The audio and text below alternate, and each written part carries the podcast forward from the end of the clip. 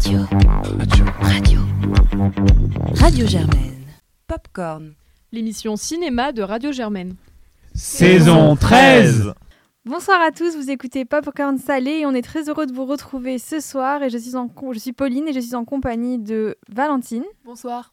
De Juliette. Bonsoir. De Enora. Bonsoir. De Paul. Bonsoir. Et d'Arthur. Bonsoir. Du coup, cette semaine, on chronique trois films. Le syndrome des amours passés de Anne Sireux et de Raphaël Balboni, Second tour de Albert Dupontel. Et enfin Sissi et moi de Frauke Finsterwalder. Avant ça, nous allons parler un petit peu du cinéma d'animation, puisque la semaine prochaine sort le nouveau film de Miyazaki, et du coup, on va se demander comment évolue aujourd'hui le cinéma d'animation, quelle est sa place dans le paysage audiovisuel, sachant qu'un festival lui est déjà destiné à Annecy, est-ce que le dessin animé n'est pas le nouveau média pour s'exprimer? Euh, Nous avons vu que les dessins animés s'invitaient dans les films des plus grands réalisateurs comme Michel Gondry récemment, ou alors des productions de Wes Anderson et peut, être, peut parler aussi à un public beaucoup plus adulte que, euh, d'habitude. On avait vu certaines, euh, certains films, notamment nominés aux Oscars comme Flea. Euh, la question qu'on peut donc se poser, c'est est-ce que le cinéma d'animation est utilisé pour des questions seulement esthétiques? Est-ce que ça crée une ambiance enfantine à dessin? Est-ce qu'il y a une facilité de représentation de certaines scènes? Et est-ce que ça a d'autres ambitions qu'on pourrait penser peut-être écologiques? Et je vais laisser du coup mais les chroniqueurs discuter cette question. Je sais sais pas si Paul, tu tu veux commencer peut-être? Alors moi, je vais poser ça euh, en avant. C'est un, point de, réflexion que je pense intéressant, c'est que surtout à côté de ça, il y a une très grand, un très grand gain de popularité de l'animation japonaise. Tu parles de Miyazaki, mais plus largement aujourd'hui, euh, les adolescents, vers d'ailleurs les adultes, regardent de plus en plus des séries d'animation japonaises euh, diverses et variées. je me rappelle qu'il y a 2-3 ans, c'était le, film Demon Slayer qui avait été un énorme succès pendant le Covid que personne n'avait vu venir pour un film jeunesse d'action euh, sur un sujet très très niche, que c'était l'adaptation d'un manga, c'était genre le tome 15 ou 16, enfin un truc complètement absurde, mais en fait ça avait été un énorme succès. Et euh, un peu comme la, la K-pop en fait en parallèle, c'est des mouvements de fond euh, chez les nouvelles générations en termes de montage et d'esthétique, qui du coup font aussi que ça, ça, donne, ça donne une nouvelle légitimité à l'animation de la part des gens qui la regardent depuis leurs 8-9 ans, qui ont commencé par regarder Totoro et qui maintenant regardent euh, je sais pas, Arkane par exemple, qui est un très bon exemple de, de, série un peu typée animation, ou la série euh, Cyberpunk Edge Runner de, Netflix, qui avait eu un très très grand succès à l'époque et qui avait relancé le jeu vidéo Cyberpunk. Euh, donc je pense que ça, ça joue aussi. Je sais pas si quelqu'un veut réagir là-dessus, mais. Bah, je veux bien réagir parce que je voulais aller voir Le Garçon et le Héron en avant-première au Forum des Images. Et il y avait marqué sur leur site que c'était d'abord réservé aux enfants avant de l'être aux adultes. Et du coup, ça m'a un peu étonnée parce que, bon, euh, Miyazaki, vu qu'on a. La plupart d'entre nous ont grandi avec lui. Euh, enfin, je veux dire, euh, souvent, on a envie de continuer à aller les regarder. comme plein d'autres dessins animés, il y a une sorte d'attache émotionnelle. Enfin, c'est comme, comme, pour, comme pour les animés, je pense, ça continue avec les différentes séries comme One Piece, etc. Et puis vu que c'est de plus en plus sur les plateformes, euh, bah, tous les Ghibli et puis les animés en général, euh, ça touche plus, de plus en plus de monde. Mais c'est vrai que pour les sorties en salle, il n'y a pas forcément toujours de l'engouement, même si là, euh, le film Linda veut du poulet a eu pas mal de d'engouement justement. il a reçu des prix, je crois. Non, mais voilà. Et puis aussi, bah, comme tu l'as dit, il y a de plus en plus de grands réalisateurs qui se mettent à l'animation, bah, comme tu l'as dit. Euh, Wes Anderson ou encore euh, Tim Burton. Donc euh, c'est sûr que ça, ça participe à la popularisation de ces, de ces films, mais c'est toujours difficile, je pense, de les produire, etc. J'ai vu que Arte ne préfinançait qu'un seul film d'animation par an, donc c'est quand même assez peu. Après, il faut aussi rappeler qu'en fait, le film d'animation comparativement au film en live action, ça prend beaucoup plus de temps et même de production, c'est pas du tout, du tout, du tout euh, les mêmes enjeux. Après, moi, je différencierais, enfin, en gros, ce qui m'intéresse particulièrement dans les films d'animation, et d'ailleurs, je peux vous conseiller grandement d'aller voir euh, Linda veut du poulet, on n'en a pas parlé. Euh, dans, le, dans les épisodes soit de sucré soit de salé mais je vous encourage vivement à aller le voir autant adulte qu'enfant c'était un film qui a été fait avec très peu de moyens par enfin en tout cas par un réalisateur qui avait fait avant c'est co-réalisé donc par une fille et, un, et un mec. Ce mec avait fait avant un film qui s'appelle La jeune fille sans main et je crois qu'il avait fait presque tout seul pendant genre 10 ans à la main. Il avait fait ses peintures. Euh, enfin, c'est un truc. Et en fait, dans le film d'animation, il y a soit. Euh, enfin, c'est peut-être pas très. Euh, disons, accurate, mais dans mon esprit, il y a à la fois les, les gros films d'animation un peu Disney, Pixar, etc., qui peuvent être d'une grande qualité, comme on a vu avec Disney récemment, enfin j'ai vu la, bande-annonce du, du- Wish, le prochain qui va sortir, qui est euh, visuellement euh, affreux. Et à côté de ça, le film d'animation, c'est aussi quelque chose qui peut être fait de manière très, très, très artisanale euh, et qui permet des trucs, vraiment un peu d'avant-garde, que ce soit du film d'animation pour les enfants ou pour les adultes. Moi, je sais que j'ai grandi aussi avec des films d'une maison de production de films d'animation qui s'appelle Folimage, qui ont fait des trucs qui, honnêtement, enfants, font aussi grandir l'imaginaire, ont pu traumatiser certains. Je sais que euh, la prophétie des grenouilles, notamment, euh, est restée en tête de, certains de, nos chroniqueurs. Mais en fait, c'est des films qui, du coup, prennent énormément de temps à produire, pas tellement d'argent, comme on a vu avec là Sébastien Lodenbach. Arthur, tu parlais de Mad God aussi, qui était un film d'animation, pour le coup, pas du tout pour les enfants et d'horreur, euh, qui a été fait avec presque zéro moyen également. Là, j'ai. Folimage, je sais qu'il prépare un film qui est. C'est le premier long métrage euh, en stop motion, mais fait en animation avec du papier découpé. Donc, pour vous. Enfin, c'est vraiment. Chaque plan a été fait en. Enfin, je sais pas si vous vous rendez compte le travail absolu que ça représente, mais c'est un truc où en fait, c'est vraiment de l'artisanat. Et du coup, euh, enfin, évidemment, ça va pas euh, remplacer le cinéma ou quoi, mais je pense que c'est des enjeux de production en tout cas qui sont hyper différents et où en tout cas moi je sais que ce cinéma là plus artisanal ça m'intéresse et je trouve qu'en termes d'avant-garde et en termes de ce que ça peut dire ça offre des moyens euh, assez fous et moi je, me tiens très au courant de ce cinéma là Et oui, Juliette, pour euh, continuer sur cette lancée, tu parles de temps et d'argent, euh, qui, enfin, du de rapport au temps et de rapport à l'argent qui sont différents par rapport à, la prise de vue réelle, mais il y a aussi le rapport à l'environnement que, que tu as brièvement évoqué, Pauline. C'est un mode de production qui est aussi beaucoup moins polluant pour des raisons euh, diverses et variées et qui s'adapte à, euh, aux nouveaux modes de travail euh, à distance, par exemple, beaucoup mieux qu'un tournage en live action, évidemment. Et, et ça, je pense que c'est vraiment une piste aussi à explorer dans le développement qui va peut-être se faire ces prochaines années.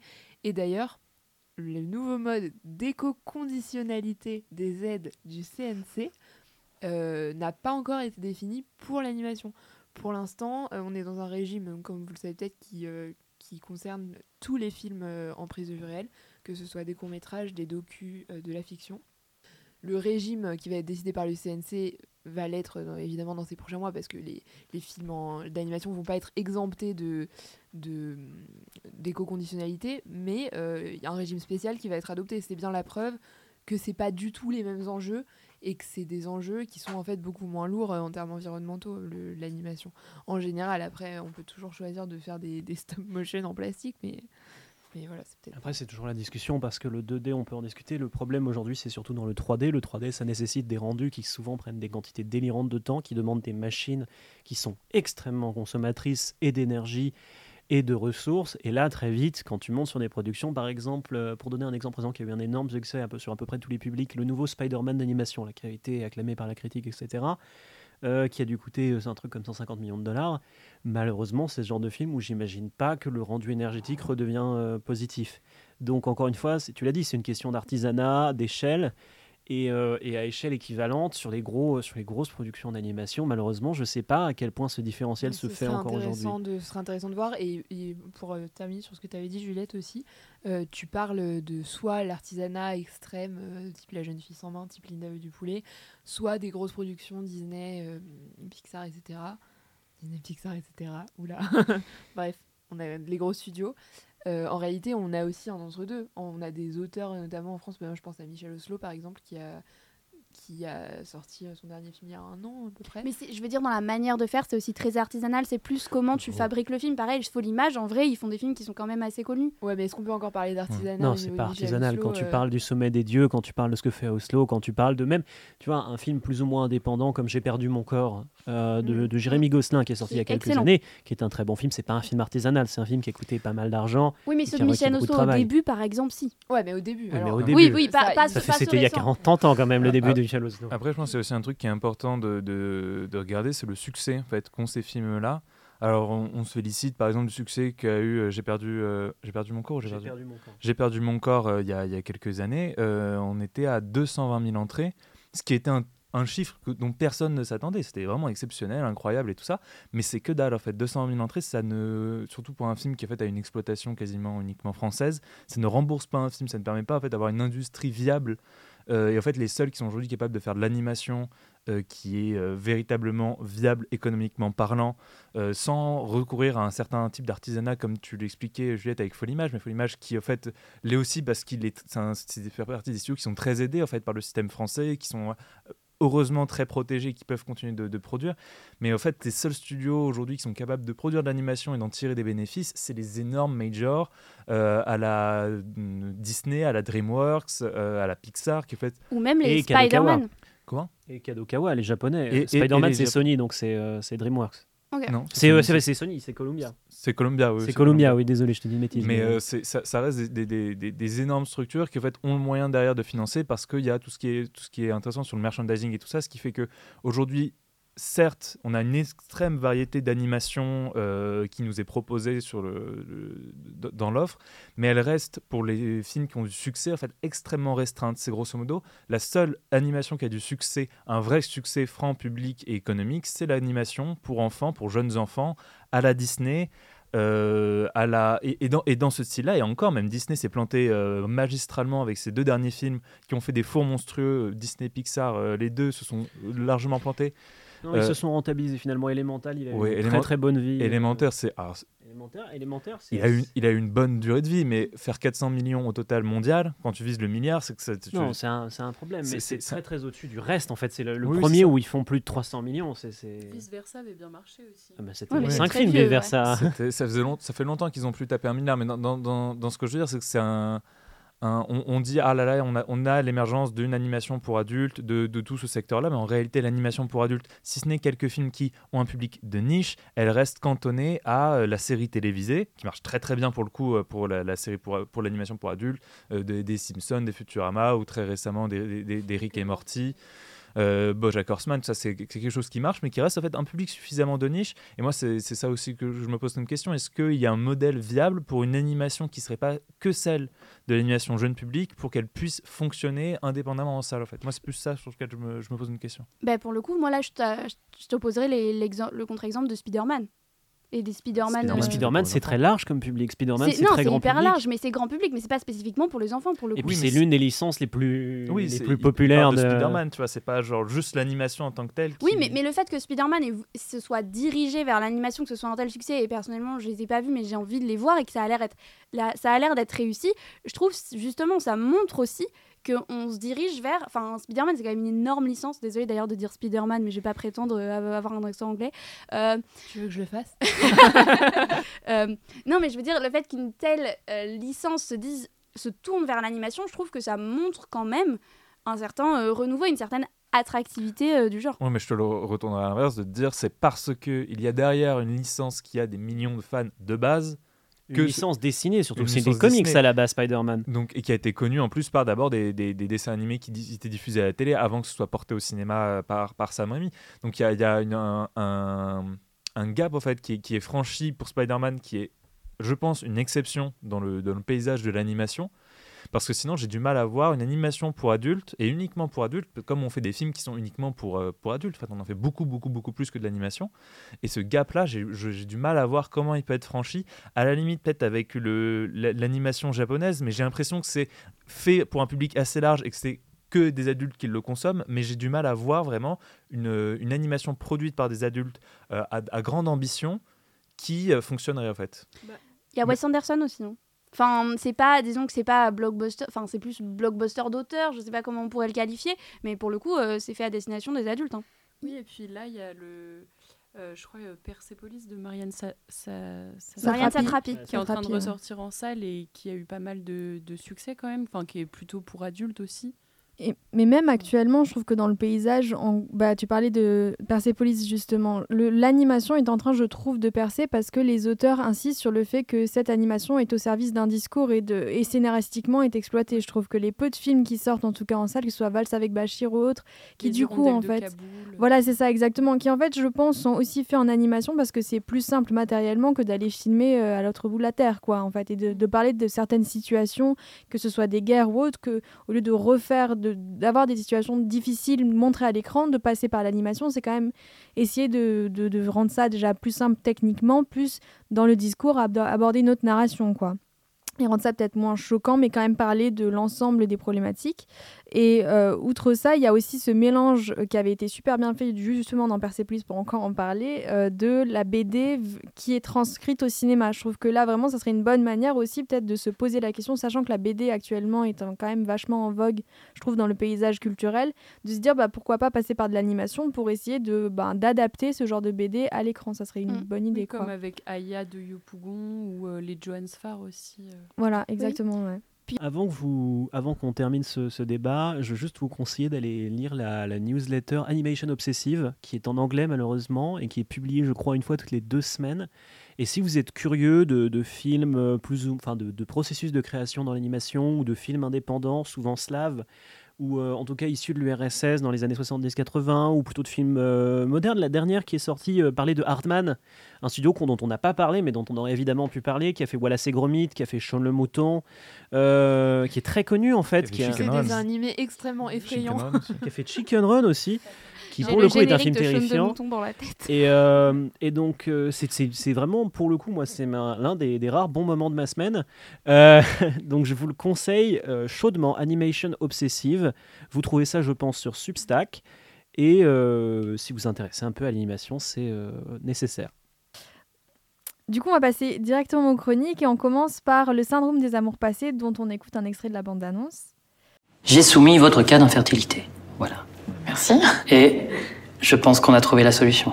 Ah, Vous devez retrouver toutes les personnes avec lesquelles vous avez eu un rapport sexuel dans votre vie et vous devez accomplir à nouveau un acte sexuel avec toutes ces personnes. Voilà. Et c'est Nora qui nous le présente. Donc, Le syndrome des amours passés, c'est un film réalisé par Anne Siro et Raphaël Balboni. Euh, c'est un film belge wallon et qui est sorti euh, lors de la, qui sort en salle en ce moment, mais qui était à la semaine de la critique à Cannes et a reçu le prix euh, AFCAE des, donc des, des cinémas d'art et d'essai. Donc, c'est l'histoire d'un couple, Rémi et Sandra, qui n'arrivent pas à avoir d'enfants et qui, au bout de quelques temps, euh, découvrent que c'est dû à un certain syndrome qui s'appelle le syndrome des amours passés et que pour euh, guérir, il suffit de que chacun recouche avec tous ses ex et puis euh, ce sera réglé. Oui, alors moi, euh, je vais être très floue dessus, mais c'est un film que j'ai beaucoup aimé. Je trouve que le fond comme la forme sont hyper intéressants. Euh, en fait, c'est un film qui est d'une grande inventivité visuelle dans ses trouvailles. Euh, il a, enfin, une grande inventivité parce qu'à la fois il invente évidemment et il reprend des choses, notamment, je pense euh, aux scènes de qui représentent les scènes de sexe parce que du coup, c'est une des choses intéressantes qui m'ont intéressé en tout cas, c'est la manière de représenter les scènes de sexe euh, dans un courant qui pourrait s'inspirer de le portrait de la jeune fille en feu par exemple, où on va pas représenter le, sexe de manière crue, mais on va essayer de prendre le médium qu'est le cinéma pour essayer de représenter quelque chose sans le montrer crûment. Euh, et donc les scènes de sexe reprennent vachement, euh, je sais pas si vous aviez vu, euh, euh, je crois que c'est L'Enfer de Henri-Georges Clouzot, qui est un film qui n'avait pas été terminé avec Romy Schneider, où il y a des, rideaux pailletés derrière et plein de lumière stroboscopique et des paillettes. Et je trouve que ça, ça marche hyper bien. Du coup, le procédé est vachement repris dans, le, film, puisque bah, il y a beaucoup de scènes de sexe, ils doivent quand même recoucher avec tout leur ex, ça fait beaucoup. Mais. Mais à la fois ça, à la fois euh, d'autres trouvailles un peu plus, disons, simples, mais qui marchent vachement bien. Le fait qu'il y a une espèce de guirlande euh, dont les, les, petites lumières s'allument quand c'est bon, on a pu recoucher avec cet ex-là. Et du coup, en fait, juste visuellement, on n'a pas besoin d'en enfin, parler parce que visuellement, le propos du film est déjà très clair. C'est un film qui a l'esthétique très pop, qui est très agréable. Euh, Il y a une autre scène avec des, des, masques d'animaux. Enfin, en fait, je trouve que l'aspect visuel du film et toutes ces trouvailles ont vraiment un intérêt dans le récit même et servent vraiment à raconter l'histoire. Histoire qui est elle-même euh, très bien écrite. Je trouve les, je trouve les dialogues euh, hyper intéressants. Il y a un procédé de mise en scène qui est très, disons, particulier, mais qui, euh, je trouve, rend le récit naturaliste, contrairement au- à la forme qui, elle, pour le coup, l'est pas du tout, qui est très pop, etc. Mais en gros, elle va beau, enfin, elle, les, les co-réalisateurs, que on pourrait dire, euh, vont cuter en fait euh, plein de fois au milieu des scènes de dialogue. Il y a beaucoup de eux et en fait ça, ça rend le truc. On a presque l'impression que les, les comédiens euh, improvisent. Et donc ça rend le tout hyper naturel, hyper bien écrit. Je trouve qu'on est vachement ouais, pris dans le film. C'est très poétique. Enfin moi vraiment le film m'a ouais, a marché pour moi. C'est drôle, émouvant. Voilà, je pense qu'il y en a d'autres qui seront peut-être plus nuancés, mais euh, ça me fait plaisir de commencer par une note très positive. Et ça m'a beaucoup donné envie de voir leur premier film, Une vie démente. C'est vrai que par contre, ça ressemble beaucoup à, une pr- à un premier film. J'ai cru que tu allais dire ça m'a vachement donné envie de recoucher avec Et Arthur, en- j'en suis là. La descente aux enfers, là. Chaque épisode. Chaque épisode, j'en prends une. C'est vrai que c'est toujours toi prend toujours dans voir ce le sens-là. hein, C'est toujours moi qu'on. Suis d'accord euh, avec toi. Enfin, juste, euh, moi, euh, justement, les cuts au début, ça m'a beaucoup gêné. Je trouvais ça super bizarre parce que je me suis dit pourquoi ne pas le filmer en plan séquence? Mais bon, au bout d'un moment, on s'habitue et c'est vrai que ça, ça peut servir à la narration. Mais sinon, j'ai trouvé, oui, que c'était un peu un film atypique, pop, décalé. C'était très sympa. Et puis surtout, ça essaye de de déjouer euh, les deux piliers de l'hétéronormativité que sont l'exclusivité du sexuel et la reproduction dans le couple. Et j'ai trouvé que c'était très intéressant de voir euh, que le couple, qui est d'ailleurs un film, un thème, pardon, qui est d'ailleurs un thème très traité au cinéma en ce moment, avec euh, notamment la sortie de Simple comme Sylvain, dont on a interviewé la réalisatrice, ou encore Anatomie d'une chute. Ça, aussi questionné, ça questionne aussi beaucoup de choses, comme euh, le body count, par exemple. Euh, on voit que euh, c'est Rémi, donc euh, le, le- mec du couple, qui euh, n'a, entre guillemets, que trois euh, ex-relations euh, sexuelles, alors que sa femme en a plus de 20, et comment euh, ça le dérange en soi. Du coup, je, trouve que c'est super intéressant sur l'interrogation euh, de ça, des désirs, etc. Et puis, j'ai trouvé ça euh, super euh, cool de pas sexualiser aussi euh, la nudité avec du coup les scènes de sexe filmées comme des sortes de, de danse un peu burlesque, un peu euh, décalées. Du coup, Arthur, je sais pas si tu veux rajouter quelque chose. Ouais. Oui, euh, moi je vais me, bah, me joindre euh, dans un premier temps, je pense, au, au, au concert de, de. Euh, c'est vrai que c'est un film qui, qui, est, euh, qui, a- qui est bourré de petites trouvailles visuelles très mignonnes, qui est... Non, ah, je dis pas du tout ça en étant... en- Non mais...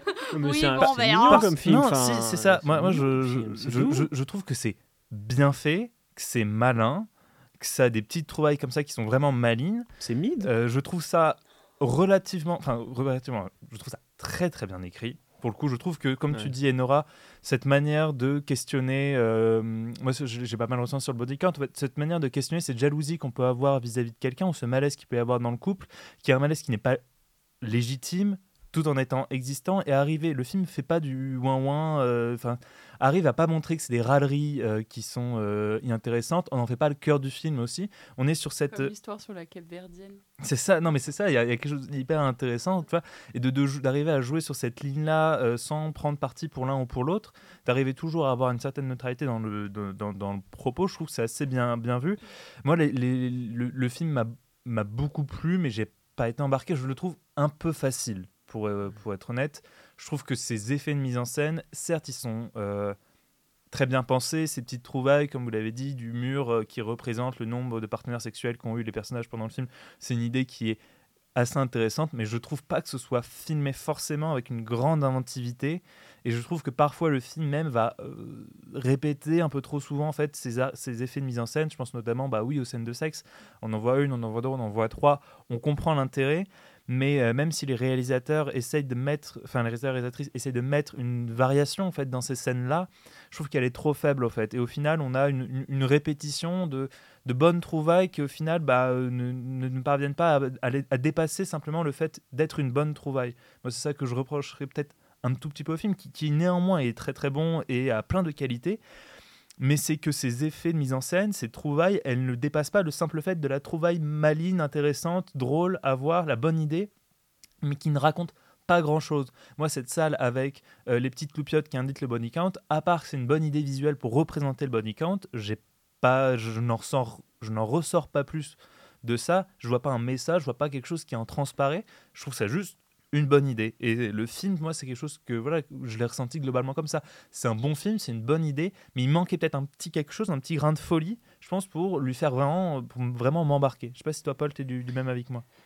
Oui, bah bon, déjà tu résumes beaucoup de ma pensée. Déjà, je, vais répéter ce que tout le monde a dit, mais je trouve que c'est un film qui est prodigieusement bien écrit. Euh, et justement, Enora, tu parlais de, de, cette petite gêne que te cause les, les ce, raccord, ces raccords dans l'axe quasi perpétuel quand elle filme les dialogues, enfin quand il filme les dialogues, il avec un S. Euh, moi, je trouve ça assez malin en fait, parce que les dialogues, eux, sont parfaitement ciselés pour s'enchaîner les uns dans les autres malgré ces coupures. Il y a un côté très. Euh, euh, moi, ça m'a fait beaucoup penser à la série Succession récemment qui utilise beaucoup ce genre d'effet de mise en scène pour, d'une part, accroître, la, accroître la tension de ces scènes et d'autre part, créer ce sentiment d'intimité avec les personnages que je trouve assez juste. Donc ça c'est quelque chose, effectivement, visuellement il y a plein de bonnes petites idées, les, les, scènes de sexe sont souvent assez justes, il y en a une où ils sont quatre avec un masque en papier sur la tête, c'est quand même assez drôle. mais je te rejoins Arthur, je trouve que c'est un film qui s'essouffle, qui, euh, alors qu'il ne dure pas si longtemps, aurait pu durer 20 minutes de moins, qui ne sait pas complètement comment se terminer, qui a une fin qui est un peu... On va dire qu'il y avait deux...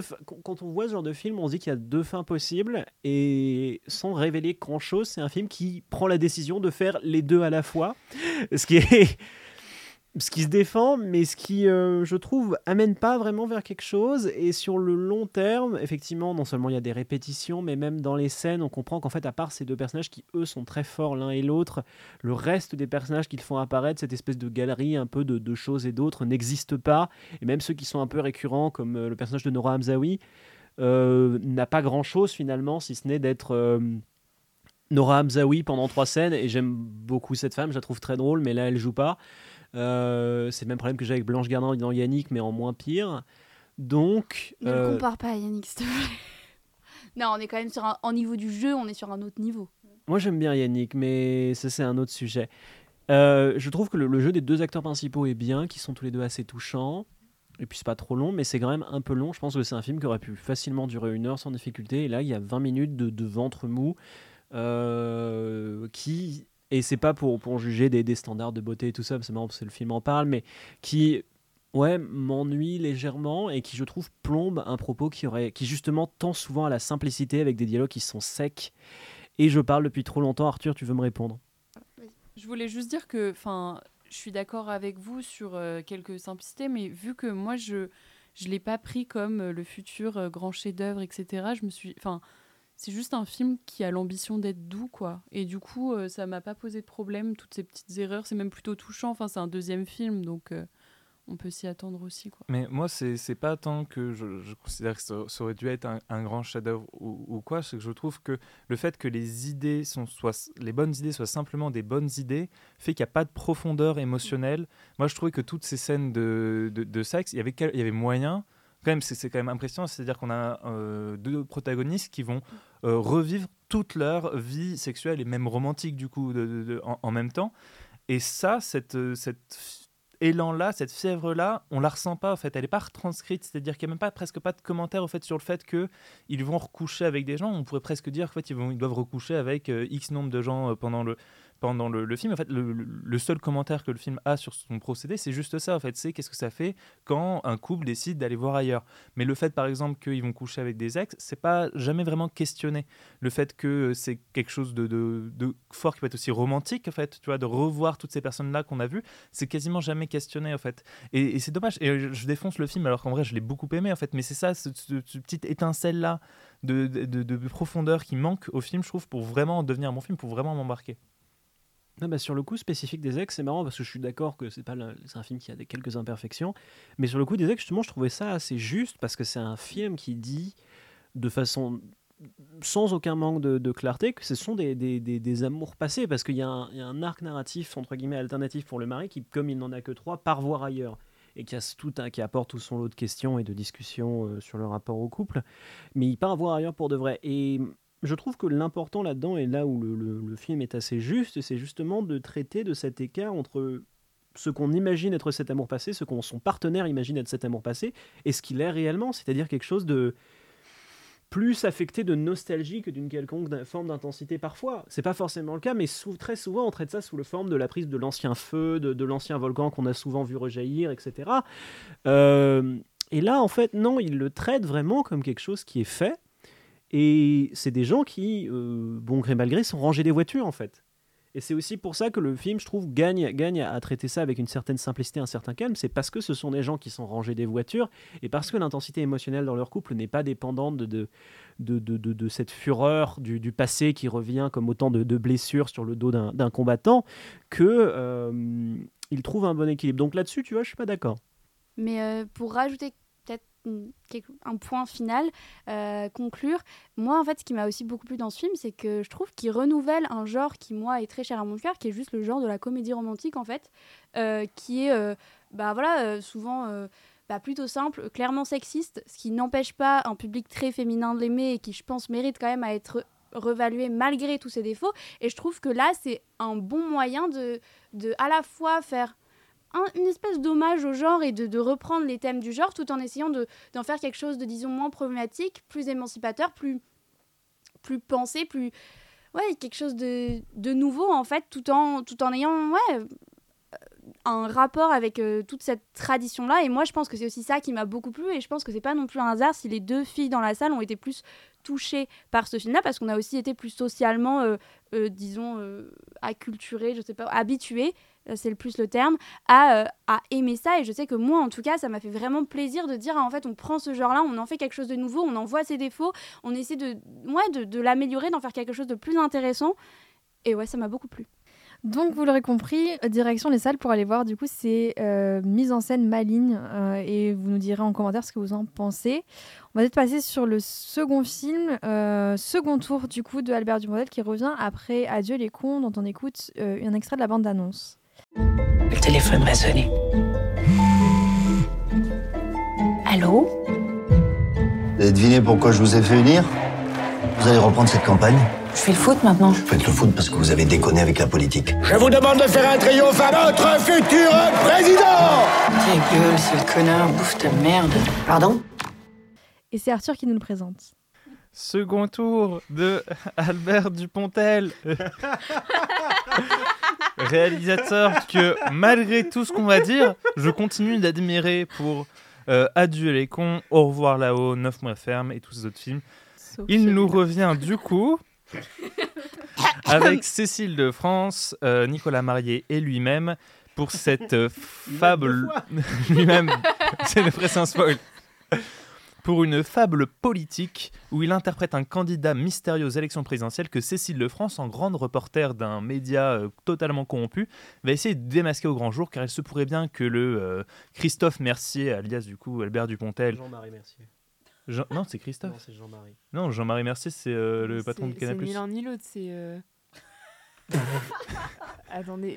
C'est pas Christophe en tout cas. C'est pas, c'est pas Jean-Henri euh, Mercier. Jean-Henri Mercier. Ah, Jean-Henri. Je crois que c'est Jean-Henri Mercier, économiste. Vous n'avez pas écouté, vous n'avez pas écouté. Pour les intimes. pas accroché par ce scénario. Ah, parce que il y avait des beaux dialogues avec incroyable. Ah non, Christophe Mercier, c'est le méchant dans Baron Noir, je crois. Absolument. Et Baron Noir, c'est très bien. bah, politiquement, je pense que ça a quand même plus de. Ah, bah, politiquement, c'est quand même. Mais il y a le secrétaire général de l'Élysée. Pierre-Henri Mercier, donc c'est pas non plus Jean-Henri ah, Mercier. En tout cas, Albert Dupontel a vraiment écrit des personnages marquants qui resteront comme euh, une galerie de noms. Euh, surtout le jumeau. Je sais pas du tout où est-ce que j'en suis là, ça va être horrible pour le montage. Ce film, du coup, retrace l'histoire de euh, Pierre-Henri Mercier, du coup, euh, le personnage interprété par euh, Albert Dupontel, le mystérieux. Quoi? Et tout de suite, devant cette galerie de sourires, voilà. Valentine, veux-tu me dire ce que tu en as pensé? Oui, avec plaisir. Alors, ce que j'en ai pensé. Mais déjà, moi, j'ai été quand même très empêchée, très handicapée par. Comment qualifier ça? Cette photographie jaunâtre. Jaune pisse. Jaune pisse. Jaune pisse. Le mot c'est jaune pisse. Vous n'avez pas vu un film de Jean-Pierre Jeunet au bout d'un moment Ouais, je suis assez d'accord. À la limite, c'est le truc que j'aime C'est vert pisse. C'est pas mal aimé. C'est vert pisse, Jean-Pierre Jeunet. C'est du jaune vert pisse, Jean-Pierre Jeunet. Là, on est vraiment. C'est vraiment très jaune, ouais. Et c'est du jaune. C'est du jaune marronasse, c'est du jaune pisse, appelez ça comme vous voulez, mais en tout cas, c'est vraiment pas beau du tout. Moi, après, je suis pas une énorme fan de Dupontel, contrairement à toi, Arthur. C'est euh, déjà dans ses précédents films, j'avais trouvé que la photographie était quand même pas très convaincante.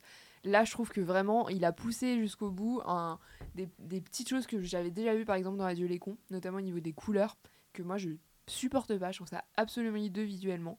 Et je trouve que, voilà, à part ça, le film n'a absolument aucun intérêt. Moi, je vais pas m'étendre dessus parce que j'ai trouvé que que vraiment, euh, que ce soit dans la mise en scène, dans le scénario, euh, dans le jeu des acteurs, pourtant j'adore Cécile de France. Euh, alors Nicolas Marié, je le supporte pas, donc c'est encore autre chose, mais j'ai trouvé que, voilà, le scénario euh, n'avait ni queue ni tête pour le coup, là où Albert Dupontel est plutôt fort pour faire, je trouve, une cri- satire sociale euh, souvent assez intelligente et assez euh, originale, notamment sur les, thèmes qui lui sont chers. euh, je parle des médias, euh, je parle de, euh, de la famille, enfin bref. Euh, là, j'ai trouvé que c'était vraiment. Quand j'arrivais à rester les yeux fixés sur l'écran sans être, euh, sans avoir envie de me détourner euh, au vu de cette couleur horrible, euh, j'arrivais pas en fait à, non seulement à être ému, mais même à saisir quoi que ce soit de ce qu'il voulait me dire sur sur quoi que ce soit en fait, parce que c'est un ensemble de de de, de scénettes. Qui sont censés être un peu drôles sur des quiproquos, sur, euh, alors euh, désolé, un spoiler, mais un jumeau, euh, des, des filatures, enfin des, en fait des thèmes, voire des scènes, voire des éléments de mise en scène qui sont toujours les mêmes chez Dupontel et qui moi me fatiguent et qui en l'occurrence dans ce film étaient laids et inintéressants. Voilà, Ah, bisous Albert. Non, l'interprétation la plus charitable de ce film, c'est qu'il s'agit d'une farce. En ce sens que le but, en faisant, en prenant ce personnage qui est assez littéralement Macron et en en faisant cette espèce de super résistant, il s'imagine une réalité que aucun autre être humain ne pourrait s'imaginer et se moque, le sourire grinçant et malheureux, euh, de l'état actuel de la France. Maintenant, pour sortir cette analyse, il m'a fallu retirer à peu près 98% du film, consistant notamment, euh, effectivement, tu l'as dit, d'une image qui, bon, c'est toujours la même, c'est la fameuse image du Pontel avec ses flashbacks. Tu n'as pas parlé des flashbacks horribles euh, à base de- d'images graineuses ignobles et de, euh, de couleurs, de couleurs pissantes, mais c'est toujours le même jaune, c'est toujours le même bleu, c'est toujours, toujours le- les mêmes effets de manche très bizarres où il décide de faire un plan super cool avec sa caméra et avec le tiers du budget dont il aurait besoin, donc ça bave de tous les côtés, mais c'est comme ça. Ce qui est très dupontelien comme façon de faire. Euh, et euh, des blagues sur le foot, euh, des acteurs en roue libre, Dupontel qui joue contre lui-même avec absolument aucune idée de comment se mettre en scène à deux en fait, avec aucun charisme sur aucun des deux personnages. Un scénario qui va dans tous les sens et en même temps nulle part, qui se termine nulle part et commence nulle part. Des personnages qui ne vont nulle part. Le personnage de Cécile de France n'a pas vraiment d'arc narratif. Euh, celui de son assistant encore moins. Les deux du Pontel sont perdus dans les limbes et euh, vont quelque part. Euh, le regard des médias a une blague drôle, c'est l'affichage systématique du groupe du média, euh, quel que soit le média. C'est marrant pendant 5 secondes. C'est présent pendant 40 minutes à l'écran. Euh, Il y a une blague sur le fait que tu peux littéralement faire des blagues sur les nazis. Et à Popcorn, on, sait apprécier une bonne blague sur les nazis, mais là, c'est un peu gênant. Euh, c'est pénible. C'est vraiment pénible à à peu près tous les niveaux. C'est pas long et pourtant on a l'impression de traverser le désert. Euh, le message écolo est. euh, ben, on a parlé de Club Zéro il y a 2-3 semaines. Et finalement, je trouve que Club Zéro est un film assez articulé. Euh, mais je. On s'étonnait en fait du manque de bande-annonce pour le film d'un type quand même fait souvent des très bonnes entrées en salle malgré la complexité de ses films. Le fait le film a grosso modo quasi apparu nulle part, la bande-annonce elle a duré une semaine. Disons que la façon la plus sympathique que je puisse terminer cet avis, c'est que ça ne m'étonne plus. Je sais pas si euh, les deux Dupontel Fana euh, veulent, veulent intervenir, mais Ouais, ben, en fait, je vais essayer de. Enfin, quand je suis sortie de la salle, j'ai essayé de comprendre pourquoi on en était arrivé là, globalement, parce que vraiment, le désarroi était tel que je me suis dit, c'est pas possible, c'est pas mon réalisateur français que j'ai adoré dans tous ses films. Enfin, je, je peux pas, euh, je peux pas adorer ce, ce mec, c'est pas possible ce qui m'a sorti là. Et globalement, je pense qu'en fait, le fait d'avoir voulu faire une fable politique sans se mouiller du tout, mais vraiment, je trouve que là, vraiment, ce n'était, il n'y avait pas de propos en fait. C'est-à-dire qu'il a essayé de d'essorer le propos politique au maximum pour ensuite traiter ses thèmes familiaux qui lui sont chers, et tout ça en mélangeant les deux, donc en arrivant finalement à rien, en courant deux chevaux à la fois, etc. Je pense que là, il s'est perdu, Albert, globalement. Enfin, mais euh, le, le vrai sujet du film, c'est qu'il y a pas mal de, de blagues qui sont euh, super redondantes, en vrai. Enfin, genre le, personnage de Nicolas Maé, j'ai l'impression que c'est le seul personnage que j'ai bien aimé vraiment, et en même temps, il fait 40 fois la même blague, mais parce qu'elle était drôle au début, donc la 40e fois, elle est quand même drôle, mais un petit peu moins. Euh, globalement, je pense que le, le, le Dupontel qu'on aime parce que c'est burlesque, parce que c'est farce, parce que c'est rigolo, parce que c'est malin, on l'a pas dans ce film-là, et c'est super dommage parce que tu parlais des effets de mise, de mise en scène tout à l'heure, et je trouve qu'on en a vraiment pas par rapport à ces autres films. Je pense typiquement à Bernie, des trucs qui, qui se mouillaient beaucoup plus en vrai. Et j'attendais un Dupontel qui, sur des sujets politiques, aille à 200% en fait. C'est-à-dire que là, il essaie de faire un truc apolitique avec des références pseudo-littéraires sur les abeilles, sur Platon, sur euh, Cicéron, je sais pas quoi, j'ai rien compris. Le fait est que lui-même non plus, je pense qu'il a pas compris la moitié de trucs qu'il évoquait dans son film parce que c'est ultra dommage. Il y avait beaucoup de. Il y avait vraiment énormément de choses à faire et j'ai l'impression que c'est pas Dupontel qui a réalisé ce film. Mais sans voilà, spoiler encore une fois le film, je pense que c'est son, son frère peut-être. Je sais pas si c'est la même personne, mais ça c'est vraiment. C'est Absolument. Et c'était, c'était l'ami avec qui je suis allée qui m'a dit ça, mais c'est pas possible, c'est pas, c'est pas le même réalisateur dont tu me parlais à chaque fois, c'est, c'est pas, ça doit être son frère là encore, quoi. Donc c'était, j'ai, j'ai été vachement déçue et je, je comprends toujours pas, et j'essaie toujours de comprendre, je, j'essaie de, de chercher la poésie de ce film que j'ai peut-être raté, donc je me dis, enfin, franchement, euh, ai- il nous a pas habitués à ça, quoi. Donc moi, je suis plutôt choquée et je vais pas continuer à, le- à le massacrer parce que je pense que c'est une erreur de parcours, on en fait tous peut-être. Il a inexplicablement remplacé Marine Le Pen par un homme, maintenant que j'y pense. Mais tu sais, Non, mais la scène de débat erreurs, entre. Ah, Macron et Le Pen, et effectivement, Le Pen, c'est un homme. Oui, et d'ailleurs, euh, il y, a des- il y a des gardes du corps ninja. Oui, il y a des Euh, gardes du corps, euh, Mossad. blondes, filles du Mossad, en tenue moulante, ninja. Et euh, Il a lu Philippe Roth. Albert. Tu veux y aller ou je vais? Albert. Moi, je suis peut-être pas une aussi grande fan que vous, Pauline et Arthur de, de Dupontel. J'avais particulièrement bien aimé à Dulécon et sa photographie, pour le coup, m'avait pas du tout, dé- enfin, m'avait pas dérangé. J'aime bien ce côté-là très affirmé. En fait, si, si ça prend une direction et si ça veut dire quelque chose, moi, ça me dérange pas. Même, je peux trouver ça beau. Euh, je crois que j'ai trois points où j'aimerais rebondir sur ce que vous avez dit parce que globalement, mon... enfin moi pendant le film c'était horrible parce que j'avais envie d'aimer. Genre j'avais envie d'aimer. J'étais un bébé loup qui était là, je veux pas critiquer, on critique trop et tout machin. Vous avez vu que j'ai encensé euh, le film d'avant donc je suis pas juste quelqu'un qui crache sur les films. Mais en fait c'était impossible. Donc déjà, on parlait de, de poétique et de d'humour. Euh, Au-delà de tout ce que vous avez dit sur les blagues redondantes, euh, sur le propos euh, complètement politique niveau zéro de ah le foot des fois c'est mieux que la politique. Enfin pardon mais parce que ces blagues sur le foot c'est quand même ça que ça veut dire. On est à quel point de sociologie de comptoir. Il y a aussi plein de blagues racistes qui reviennent genre cinq fois. Enfin sur vraiment parler roumain, le roumain au feu rouge. Ah oui. Ah oui, c'est vrai. Ça, mais moi personnellement, ça, me vraiment dérangé. moi, ah ouais, mais moi, ça m'a vraiment blague dérangé.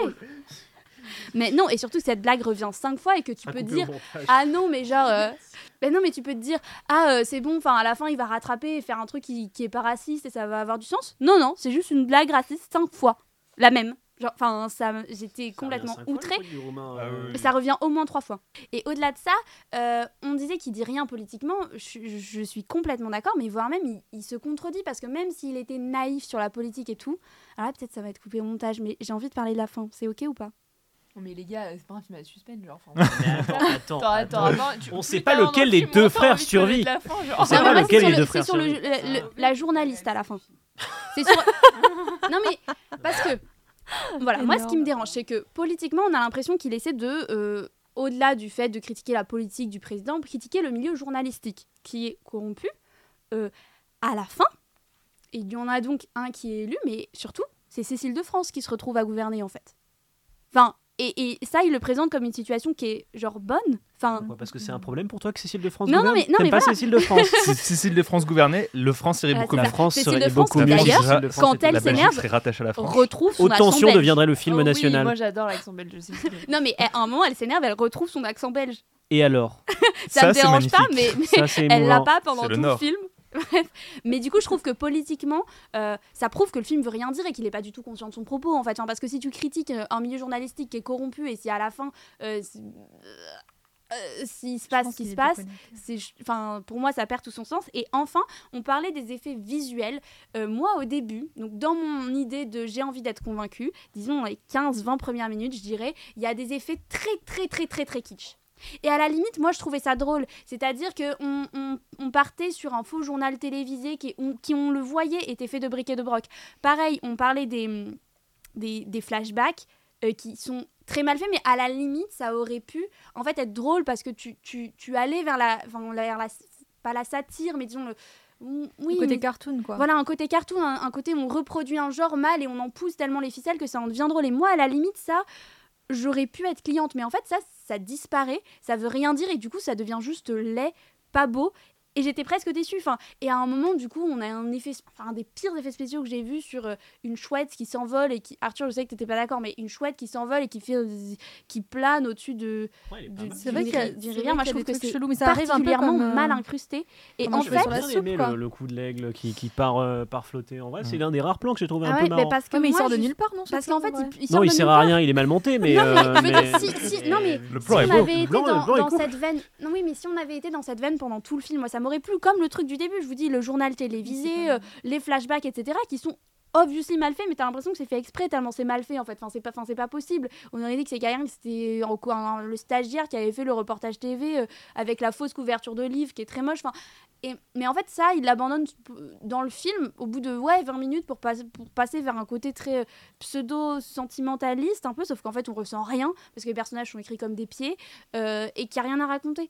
Donc en fait, moi, à la limite, j'au- j'aurais bien aimé ça et du coup, euh, voilà, j'ai été très déçue. Je sais pas si Arthur. euh, Euh, bah, moi, je vais pas rajouter grand chose parce que vous avez suffisamment dit le mal de ce du mal sur ce film-là. Euh, je, vais peut-être rentabiliser mes études à, Sciences Po pour faire quand même une analyse politique parce que je pense qu'en fait, il, il propose, il fait une proposition politique en fait.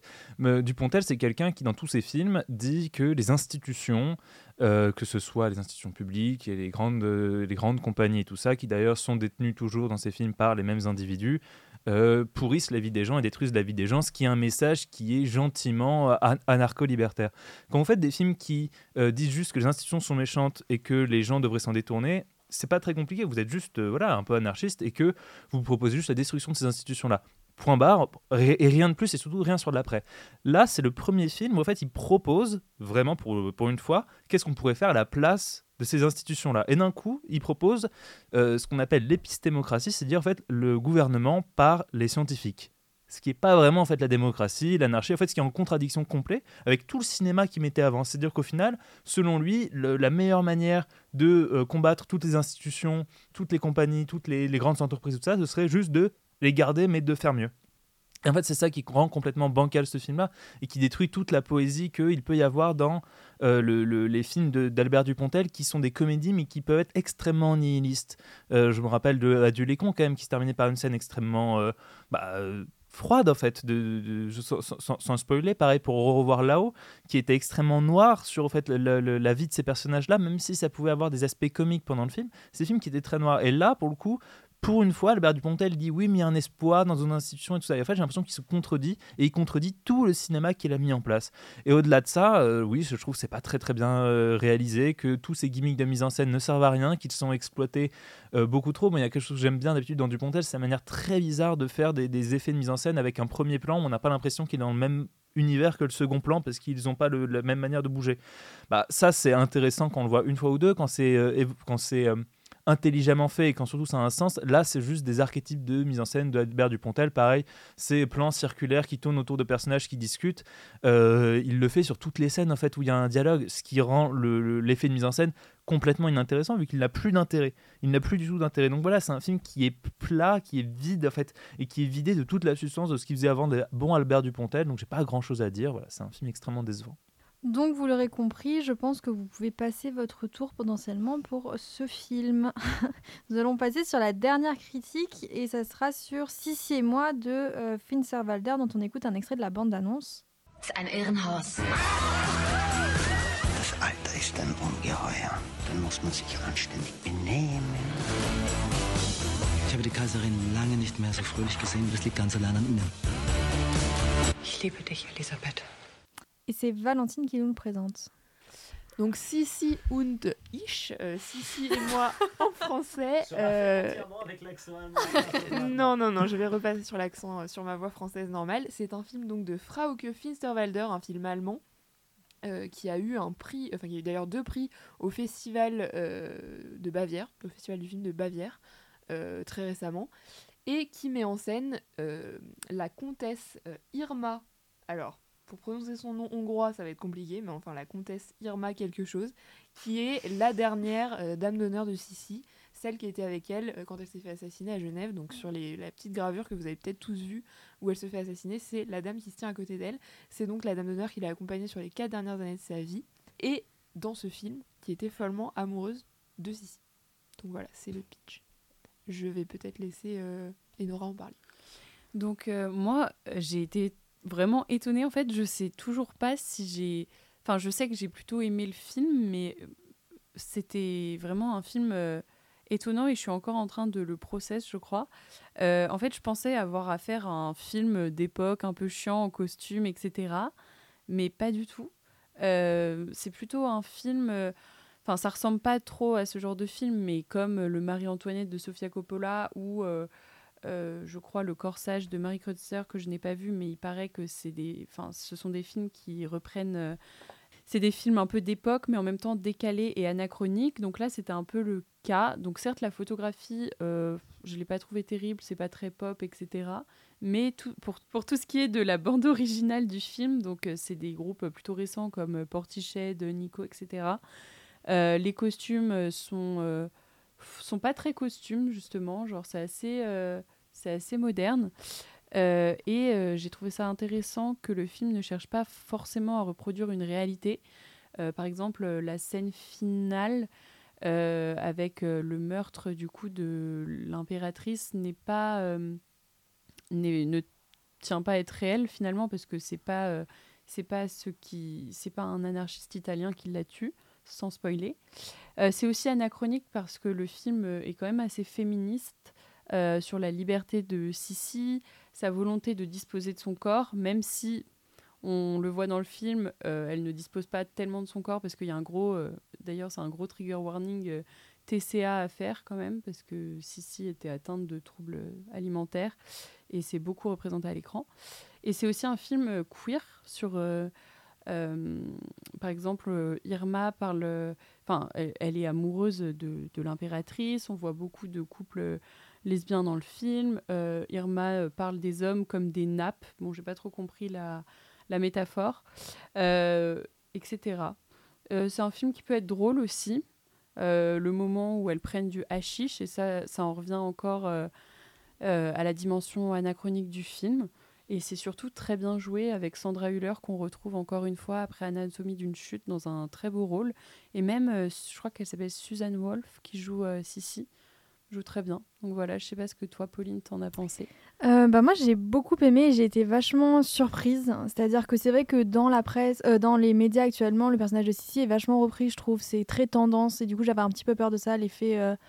Encore, on va encore souligner le fait qu'elle avait des TCA, le fait qu'elle vivait euh, de manière assez, euh, assez affreuse avec une pratique sportive intense, etc. Et C'est vrai que tout revient dans le film, mais d'une très belle manière dans le sens, c'est vrai que ce, point de vue du, du côté de la, seconde dame du coup qui l'accompagne est vachement intéressant parce qu'il y a un jeu de double portrait. Tout le film se, se base sur ce double portrait-là, cette construction un petit peu euh, bah, duale, c'est-à-dire que le personnage de Sissi va se construire en en opposition, en miroir avec cette, euh, cette dame de compagnie. Et je trouve qu'il y a quelque chose de portrait de la jeune fille en feu dans ce film-là, que ce soit dans l'esthétique ou autre, mais ça va un petit peu plus loin, je trouve aussi, enfin, même si j'adore euh, portrait de la jeune fille en feu.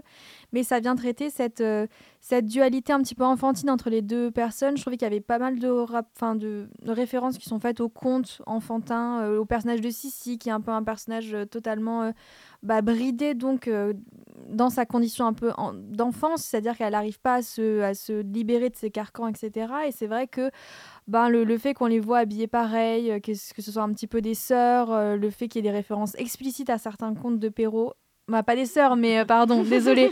Non, mais mais parce qu'il y a un. Après, dans le Dupontel, euh, non, dans, dans L'histoire les... dira qu'elles étaient très bonnes amies. Après, dans les amours passés, euh, bon. Non, mais en fait, c'est vrai qu'au début, c'est quand même une amitié qui va, donner lieu à de l'amour à la, fin. Mais il y a, y a quand même une amitié au départ, quoi. Il y a une complicité, il y a un truc où elles sont toutes les deux dans, dans la baignoire, comme si elles étaient deux, deux, jeunes, enfin, deux jeunes filles qui sont enfants. Il y a, y a des références à La Belle au Bois dormant. Enfin, je sais pas. Moi, j'ai quand même vu un truc où elle, porte le même pull, euh, où tu parlais des costumes, je trouvais ça vachement bien pensé. C'est-à-dire que c'est des costumes totalement anachroniques qui font penser à des costumes de théâtre. J'ai vu beaucoup de la Commedia dell'arte dans ce que j'ai vu là à l'écran. Euh, c'est très fluide. Bah, je sais pas, j'ai trouvé ça super, euh, super original, très bien fait. Ce jeu de, encore du doppelganger, du double, euh, ça j'ai trouvé ça vraiment pertinent. Et, euh, et c'est vrai que le personnage de Sissi est en fait terriblement toxique et en même temps terriblement attachant. Et je trouve que là, vraiment, on a un personnage qui est complexe parce qu'on sait même pas qu'en penser. quoi. C'est-à-dire qu'on on la voit agir, bah, se- bah, limite se scarifier, etc. Enfin, il y a des trucs, c'est vraiment genre très chaud, je trouve, et se faire du mal. Et en même temps, on la trouve très attachante et en même temps, on la trouve terrible. Enfin, je savais pas du tout quand, quand penser à la fin. Et c'est vrai que ce film m'a, euh, je l'ai vraiment pris en pleine figure en vrai, je trouve. Donc, ça, je pense que ça a été assez, euh, assez pertinent et assez rock'n'roll à l'image de ces musiques euh, de bande son. Voilà. Bah moi je vais réagir tout de suite à ce que dit. Moi j'ai adoré ce film.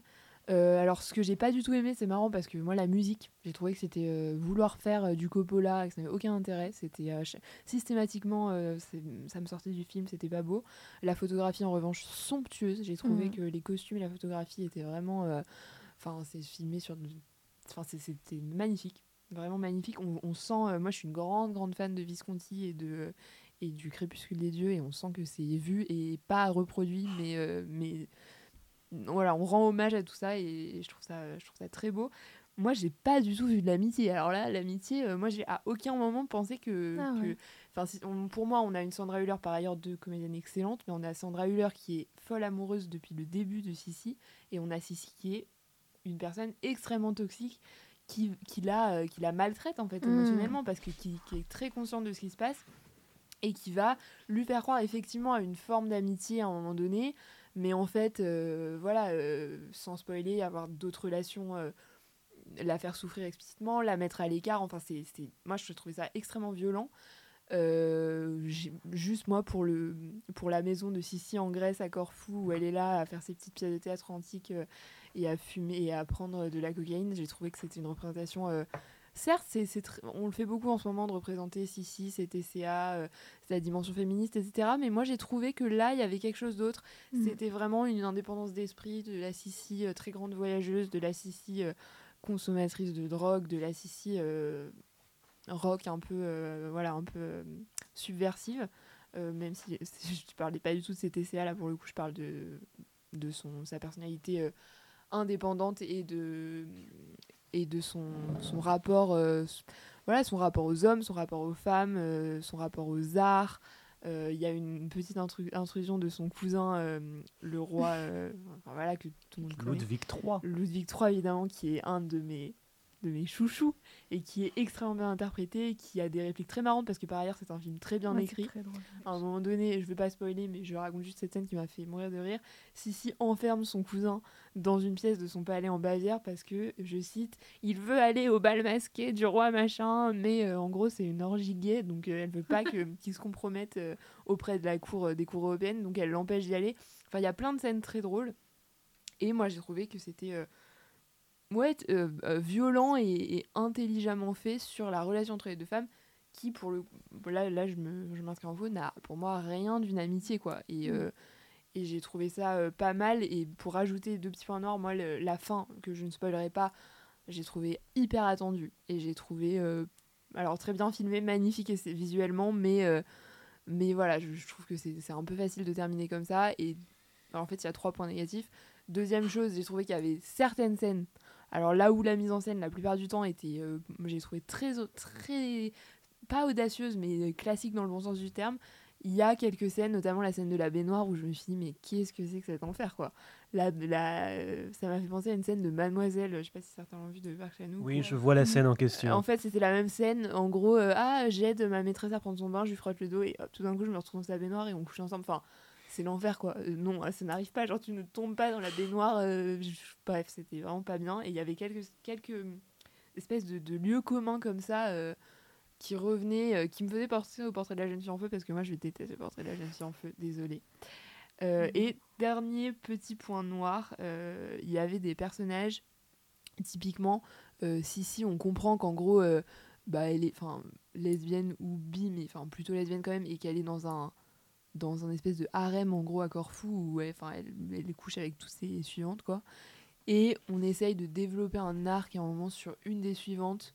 Enfin, il y a une scène un peu bizarre entre elle et Sissi, et j'étais là, bah, enfin, ça sert à rien, quoi. Il n'y a pas soit euh, c'est un personnage, soit elle sert à rien, mais euh, cette scène était un peu. euh, C'est vrai, j'ai ça, trouvé un peu aussi, ouais. étrange.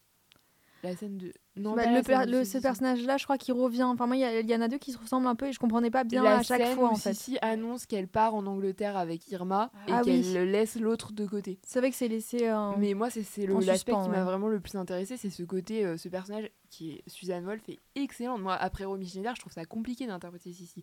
Vicky Krieps, Ouais. c'était pas mal, mais pff, moi, pour moi, elle était pas folle non plus. Mais là, je la trouve excellente, je la trouve extrêmement charismatique. Ils ont vraiment réussi à lui donner une silhouette avec son porte-cigarette, son. Mm. Enfin, je trouve ça vraiment, euh, vraiment bien. Par ailleurs, les costumes sont somptueux, mais j'ai déjà dit.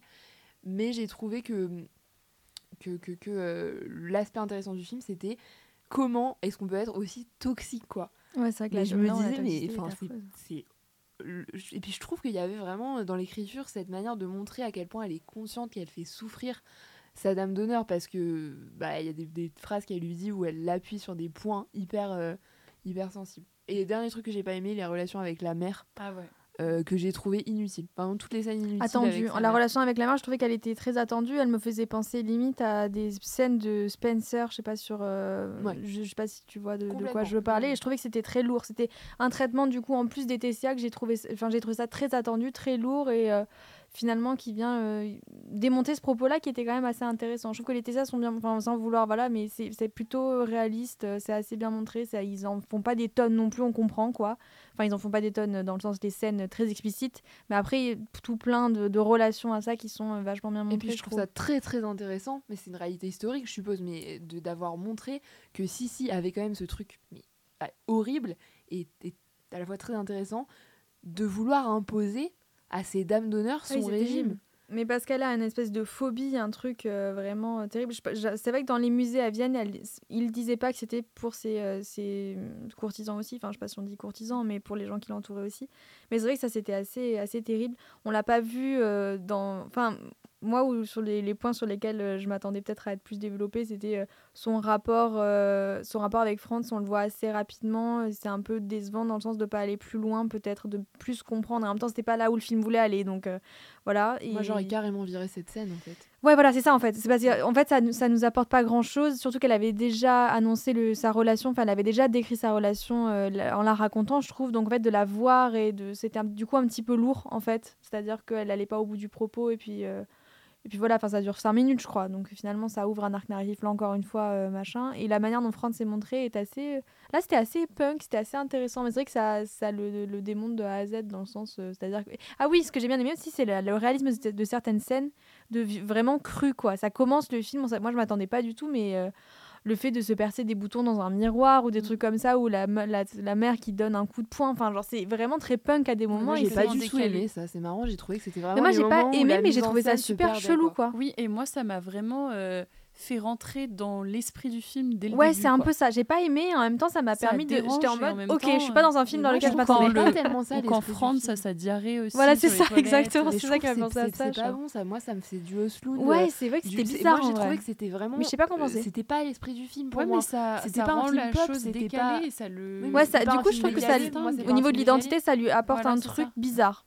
Et du coup, on le retient peut-être, genre inconsciemment, moi je le retiens peut-être cette ambiance-là. Et Genre, c'est vrai que la scène en elle-même était pas ouf, et en même temps, la- l'accumulation de ce genre de petites scènes qui m'ont grave surprise, machin, vont faire que je vais peut-être me souvenir du film. Et pour la relation. Pour la relation avec la mère, enfin, je sais pas de laquelle mère vous voulez parler, mais de toute façon, les deux sont un peu toxiques, enfin, surtout euh, la mère d'Irma. Moi, j'ai trouvé ça plutôt intéressant parce que justement, on voit que Irma est toujours euh, sous emprise euh, de quelqu'un d'autre, que ce soit euh, avec sa mère euh, jusqu'à ses 40 ans, euh, puis ensuite euh, sous l'emprise de, de, de Sissi qui est complètement toxique, quoi. Donc, euh, pour moi, c'était plutôt intéressant de, de voir que, que c'est un schéma qui se reproduisait finalement. Moi, j'ai trouvé ça Mm. peu intéressant, mais par ailleurs, la scène de dîner est somptueuse enfin, visuellement. Moi, j'ai vraiment été euh, frappée comme rarement par, euh, par euh, ouais, tout Le travail sur les couleurs est assez ouais. ouf. Quoi. Le fait comment le, le- le rouge se. Comment on dit ça se, euh, bah, se- Se Pardon, dilue, se ouais. détache. Non, se détache se sur un ciel bleu. là. J'ai Ouais. adoré cette scène-là sur la falaise, etc. Il y a plein de scènes qui me restent en esprit Moi, parce que la couleur passées était, euh, un peu, un peu vieillotte, genre comme s'il y avait un vieux filtre. Ouais, justement, c'est- moi je trouve ça que je trouve que c'était assez intéressant. Ça plus le côté décalé du, de la bande son faisait que ça rendait le truc tellement enfin intrigant. Donc voilà, je pense que on peut on peut s'arrêter là euh, sur ce film. Du coup, merci beaucoup de nous avoir écoutés. On se retrouve au plus tard dans deux semaines, si ce n'est pas avant, et on vous souhaite une bonne soirée. Un Au revoir